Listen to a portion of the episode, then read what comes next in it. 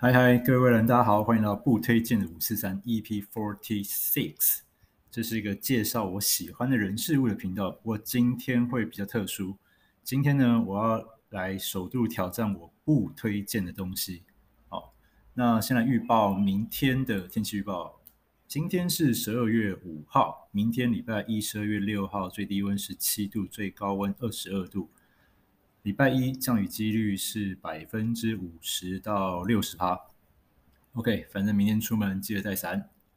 好，那嗯，我上一集呢，我有录到就是关于打战的这一部分，然后我重听发现我讲的有一点乱乱的，一下子会打战，一下子不会打战。我这边补充说明一下。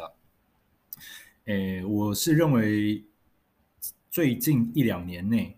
那中共他们应该是说，从以前到现在，中共一直说要武力犯台，然后或者是说他们的将军，呃，说号称今年冬天要来台北看看夜景之类的，那或者是共机频频扰台，那这些东西其实都已经行之有年了。我觉得我们台湾人就不用太放在心上，反正我们真正要 care 的是他们的行动，而不是他们的语言或文字，因为他们的语言或文字。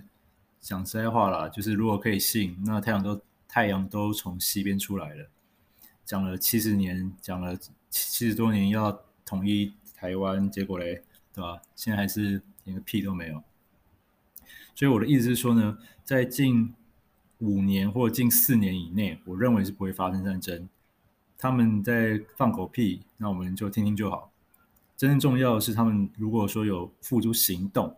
哦，譬如说，把北边的军力调到东边的海岸线，或者是西边的军力有调动，那这种大范围的行动，那才会是一个战争的前兆，而不是去听他们的外交或者是将军那边放口臭屁。哦，这个就不用去 care，我们就照常生活，做自己该做的事情就好。就我认为，近期不会发生战争，但是在习近平的掌控下。那他从本来就是呃，可能几年一任的书记，变成他变变成终身制，几乎是终身制。然后呢，呃，因为他国内经济没有搞好嘛，然后国外呢又常常触怒其他不同国家。那除了俄罗斯他们不敢惹以外，其他各个国家他们都惹了一遍了。所以在这个前提下，呃，他们很有可能会需要习近平需要统一台湾来当做他的一个政绩。所以在习近平的统治下，是很有可能会发生战争的。当然，如果习近平下台，我认为可能这个几率就就没有了，就可能呃看下一任继任者吧。但以习近平来讲，他是非常非常想统一台湾，所以我才会说未来势必会有一战。哦，只要是在习近平的统治下。所以我呃前一天录的，然后我后来自己听就觉得，哎，我讲话有点好像有点颠颠三倒四的。但我的意思是这样子，就是近期不会有战争，但未来在习近平的统治下，很有台海很有可能会发生一战，但到时候也不用不用太担心，我们就各自做好自己该做的事情，这样就 OK 了。OK，我是这么乐观了。好，呃，上一集的部分补充完毕，然后今天这一集呢，来聊一下我前天晚上有跟我朋友那个景景兄啊，那个全名我都不讲了，就是景。我就叫他景兄好了。我跟景兄去南港车站的金色山脉吃吃晚餐。那我们那天聊得非常开心，从晚上七点聊到晚上快十一点，然后都是各自老婆打电话在催我们回家，我们才才聊到一个段落才回家。那吃得很开心啊，对，从天南聊到地北，我们有聊就是我们怎么做家事，对。然后后来有惊奇的发现，原来我们呃挂衣服的方法是一模一样的，就是洗完衣服，然后把它挂在上面之后，怎么怎么把袜子放在夹子上，然后怎么收衣服，然后反正就谈论这些，感觉很无聊，但就是后来发现，哎，原来我们做法是一模一样，然后就觉得怎么会这样，然后就聊得很开心，就对你们听可能会觉得有点莫名其妙，但当时。反正就是两个大男人，然后聊聊这些生活琐事。对，anyway，我觉得很好玩。就从来，呃，我也是第一次跟人家聊做做家事，跟男生聊做家事的这个心得，对，还蛮蛮有趣的。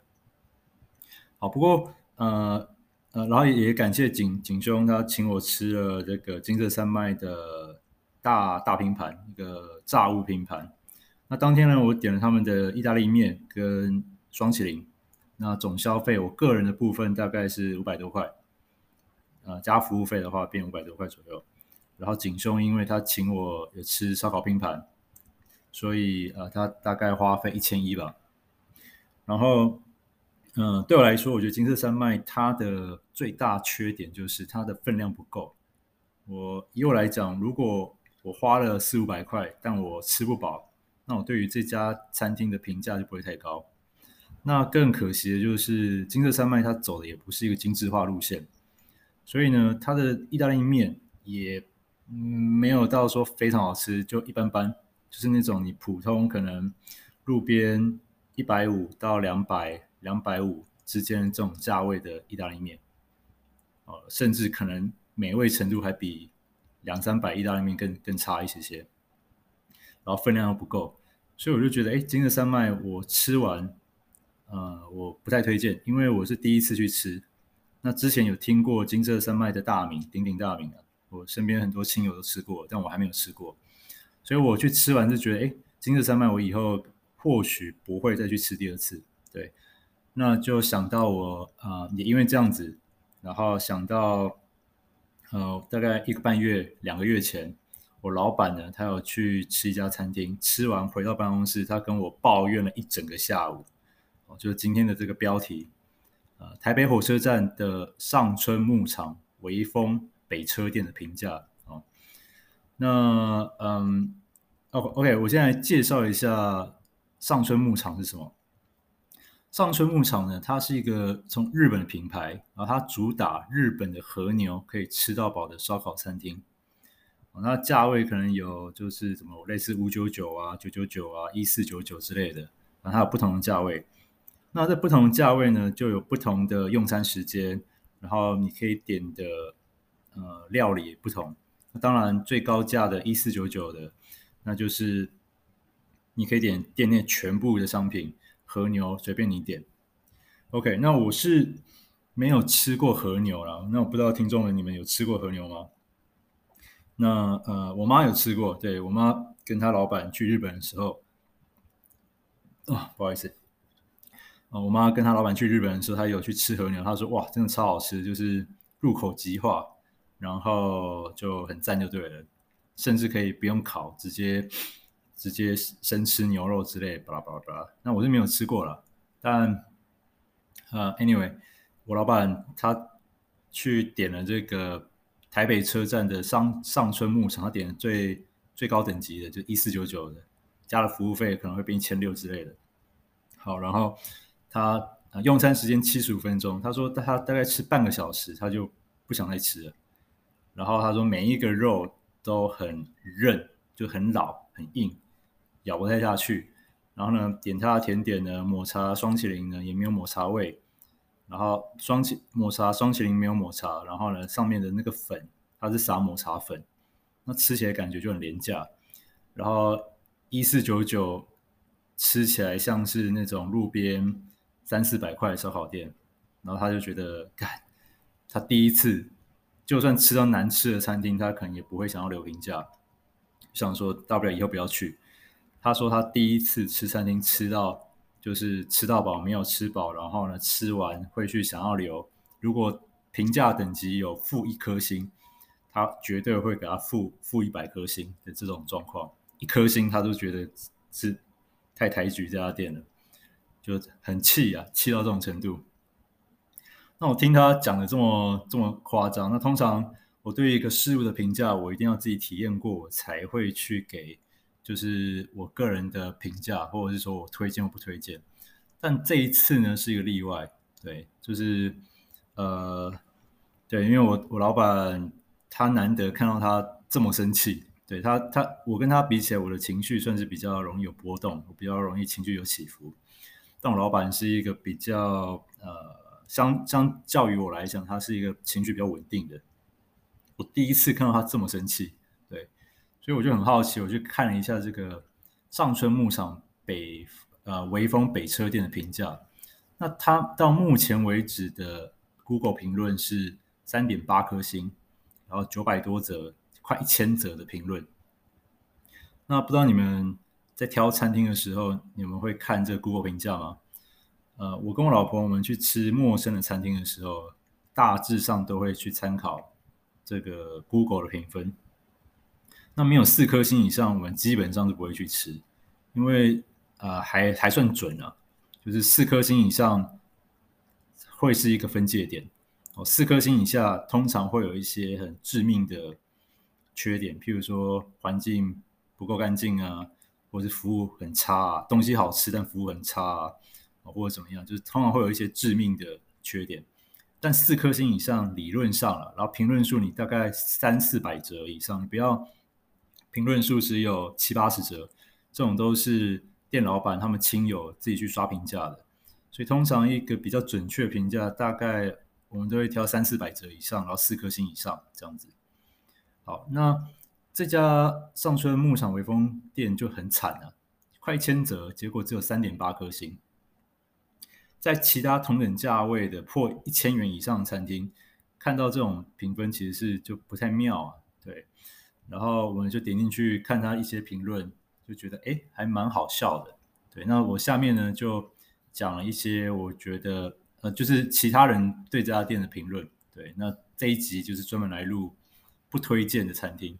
我的实际的食物食物记录，呃，餐厅记录实际。那呃，这个上村牧场微风北侧店呢，那它有一个商名呢，它就是这样留言，叫 Saint S A I N T。那他抱怨的点就是送餐慢慢来就算了，那每一次送餐呢，盘子只送一个过来，然后呃。然后烤个大概一两分钟，要等个五到十分钟才又只来一盘。他他抱怨一点就是每一次，因为他们是点你要吃什么就点什么嘛，然后他们就是服务生在送你点的东西过来。然后他们的那个点的，我今天讲的都是我老板跟我转述了他他的用餐体验。对，他他点的时候呢，不会显示说你过去点了哪些东西，所以你会不知道自己到底点了什么，因为他。送东西，他一次一次一次只送一盘过来，然后呢又不会显示说，哎，这个你总共点了四盘和牛、两盘猪肉、一盘鸡肉，都都没有这个累积的显示。那这个这个乡民呢，这个网友呢，他就抱怨说，一次只送一盘，然后烤个一两分钟要等五到十分钟才又只有另外一盘送过来，一盘里面只有四片肉。然后呢，最要命的就是在用餐时间快到了，才一次性送一堆上来。那他就质疑说：“哎，那这些服务生前面在干嘛？”然后他会这么抱怨这一点，是因为这家餐厅呢，如果你吃超过时间，那他会加收钱。所以有两个选项，一个是你要么就是加十五分钟，每十五分钟两百块，哦，不然就是你认赔。我我我赶时间，那我就是要结账，那他会收一个人两百块浪费食材的费用。所以今天如果你是三个人去吃，那大家赶着要结账，有浪费食材，那就是三个人乘以两百块，要多付六百块的浪费食材费用。所以通常如果你在时间内没有吃完，没有烤完，那就是要通常了。如果你要不要审核包，那就是加价，加十五分钟，然后呢，这十五分钟你要另外再付两百块。如果你是烤了多烤半个小时，那就要多付四百块，以此类推。好，那嗯，所以这个网友 Saint 他就说，哎，就是一开始送的慢吞吞，然后烤的速度赶不上吃的速度，结果在最后时间才要一次性送一堆东西，他很气的部分。然后呃，最后呃，他他有提到，就是工作人员还问他说评价要给几颗星，然后他气到就是讲出话来。那他也看到餐厅呢，他有贴说，诶，如果消费者有给四星以上，那他们就会送特制甜点。所以他认为在评论里面四星以上的，是不是都是因为被这个免费的甜点给收买了？那我去看一下他的评论，诶，的确就是很妙啊。他评论给的星数最多的就是四星，哦，然后所以很有很高的几率，就是他这个三点八颗星，total 三点八颗星，很有可能是。失真的，说不定真实的星数会更少。因为很多餐厅都用这招嘛，就是你给我五颗星，那我送你什么东西，或者是给你什么这一餐有折抵多少什么的。所以其实现在看 Google 的评论，呃，也当参考就好，因为也有店家可能会去买买评论嘛，可能一千则评论几万块，anyway，然后所以其实嗯，就看看就好，但是至少他评论数要够多，然后呢，我们要四颗星以上我们才去吃这样子，OK。那嗯，好，然后呢，这个这个网友呢，他在最后一段他又写说，他过了几天还是觉得很气，很生气啊。然后他呃，原本他心目中最烂的烧烤店排名是万大路那家，他没有写，他就写万大路的一间烧烤店。但对他来讲，现在换人了，就是北丰围呃台北车站的这个上村牧场是他心目中最烂的烧烤店。然后好笑的点来了，他说他宁可花一九九吃那种吃完会拉肚子的烧烤，也不愿意再吃你这个又贵，然后又慢吞吞，然后的这个吃不饱的名店哦。就他宁愿吃吃完会拉肚子的烧烤，也不愿意再吃这家上村牧场，就很惨啊。让客人留下这种评价，那我真的说这家店肉质或者是他服务的。整个都出了很大问题。好，然后再来是呃，有一个七个多月前留言的网友叫做 C K H W C，我不会发音，反正就 C K H W C 这个网友。好，快速的念一遍。呃，吃遍海内外的烧肉，不论是日本、台湾最高档跟平价的烧肉，我都能找到它的可取之处。但这家店是我第一次吃到，我真的会发火。点了最高价的和牛吃到饱一百分钟，也点了所谓的日本萨摩和牛，结果来的却是我从未吃过、口感最糟的和牛。问号，油脂的口味根本不是日本和牛的油脂味，像极了市民大道二九九吃到饱的那种低档烧肉，每一块都有难以咀嚼的筋，这什么跟什么啊？惊叹号！问号！问号！问号！我严重怀疑该店拿非日本进口和牛欺骗消费者是日本进口和牛，实在是太难吃了。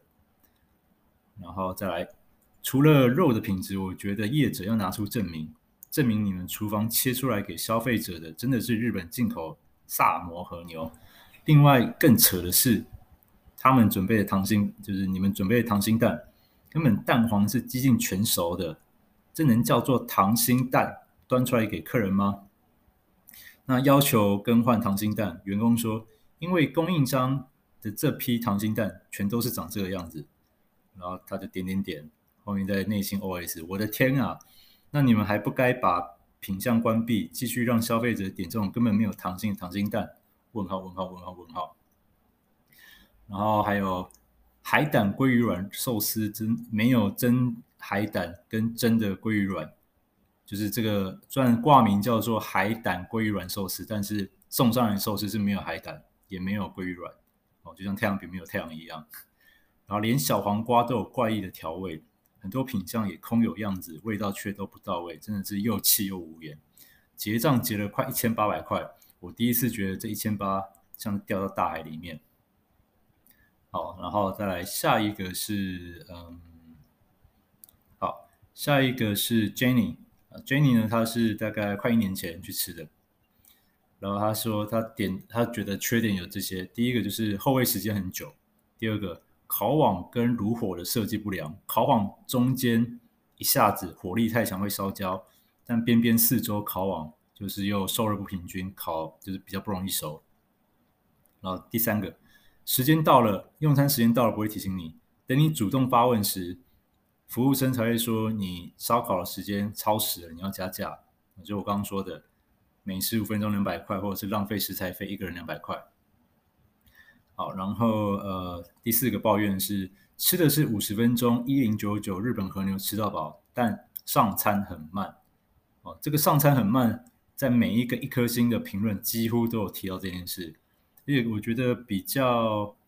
呃，我觉得比较让人有争议的部分就是上餐慢就算了，他又会在故意最后半个小时、最后十五分钟拼命的把你之前点的部分一一口气的送上来，那这就会让我联想到，哎，这是不是餐厅故意的啊？故意要逼迫客人，你要么你就是加钱，不然就是浪费食材，你要你要付这个浪费食材费用。我觉得如果真的是这样，就太太可恶了。对，好，然后呃，他这个 Jenny 他第五个抱怨的点就是说，他吃完回家之后马上拉肚子。那他的另外一个朋友吃完了是上吐下泻，去看医生，医生说是告知是食物中毒。那他第六点说，他总共消费是两千八百五十三元。得到以下以上的下场，就怨念很深了。好，然后最后一个评论，反正就是，嗯，我看我看这些一颗星的评论，时间点从最近两周，最就是最近一两周到去年前年的评论都有。那其实，呃，我觉得这家店蛮糟糕的地方在于说，其实它下面的官方回复啊都很罐头，就是完全。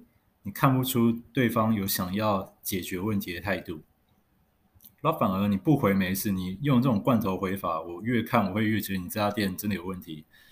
这么多的消费者都在反映同一件事情，结果你一直都忽视，对，那就很惨啊！就这种店就赶快让它倒一倒吧，对吧？活让它存在这个 这个台北火车站商圈，那真的是它多存在一天都多多雷到一个人了。好，那我最后 ending 呢，讲一下有一个叫寻云，寻找的寻，然后天上云朵的云。张寻云呢，他写说他一个月前去吃，他给一个一颗星。他说我给家里的狗看了我吃的菜色，然后他这个他就是狗那个动物的那个他，他连夜给我做了三菜一汤，要我对自己好一点。他写的还蛮。委婉幽默的啦，就是反正他意思就是说，他给他家狗，他吃完，他给他家狗狗看了他吃了什么东西，结果狗狗马上变成神犬小天才，去厨房帮他做了三菜一汤，对，然后就是安安慰他主人，来以此表示说，用这种呃幽默风趣的方式来反讽这家店真的是有够难吃的。OK，好。那不知道各位听众，你们有过很难吃的经验吗？如果有的话，也欢迎啊、呃，anyway 就跟我分享，或者是跟我说回应。那我也可以在我们这个频道来一个真的我不推荐的东西。对，这这集比较特别啦，通常我就都是会推荐我喜欢的人事物。对，但是嗯、前天吃完金色三麦，然后就觉得哎，这家我没有那么推，不会到难吃。但就呃，除非朋友他们就是约那边，不然我自己不主动，我不会去吃金色三麦。那呃，后来就联想到，哎，对，一两个月前我老板有跟我讲过这件事情，所以才想说，好，特别来录一集，就是来记录一下，提醒自己以后不要到台北火车站吃餐厅的时候，绝对不要吃上春牧场。然后看了他们的官方留言，也觉得他们根本没有想要改的改的态度。对，那我之前有做过服务业，我觉得。嗯，一个好的服务其实不用，其实没有想象中那么难做到。其实要将心比心，然后站在顾客、站在对方的立场去想一下。哦，我现在提供的这个服务或说的每一句话，对方听起来感觉会怎么样？其实只要把握住这个大原则，基本上，呃，服务就八九不离十，大概就七八十分起跳了。对好，如果以后有机会的话，可以再聊聊我在 Seven 的这个服务经验，或者是一些好玩或者是丢脸的东西。好，那今天礼拜天，呃，外面天气不是很好，那祝大家在家里面可以找到自己想要做、喜欢做的事情。OK，那我们就后天啊，不，就我们就下次见，拜拜。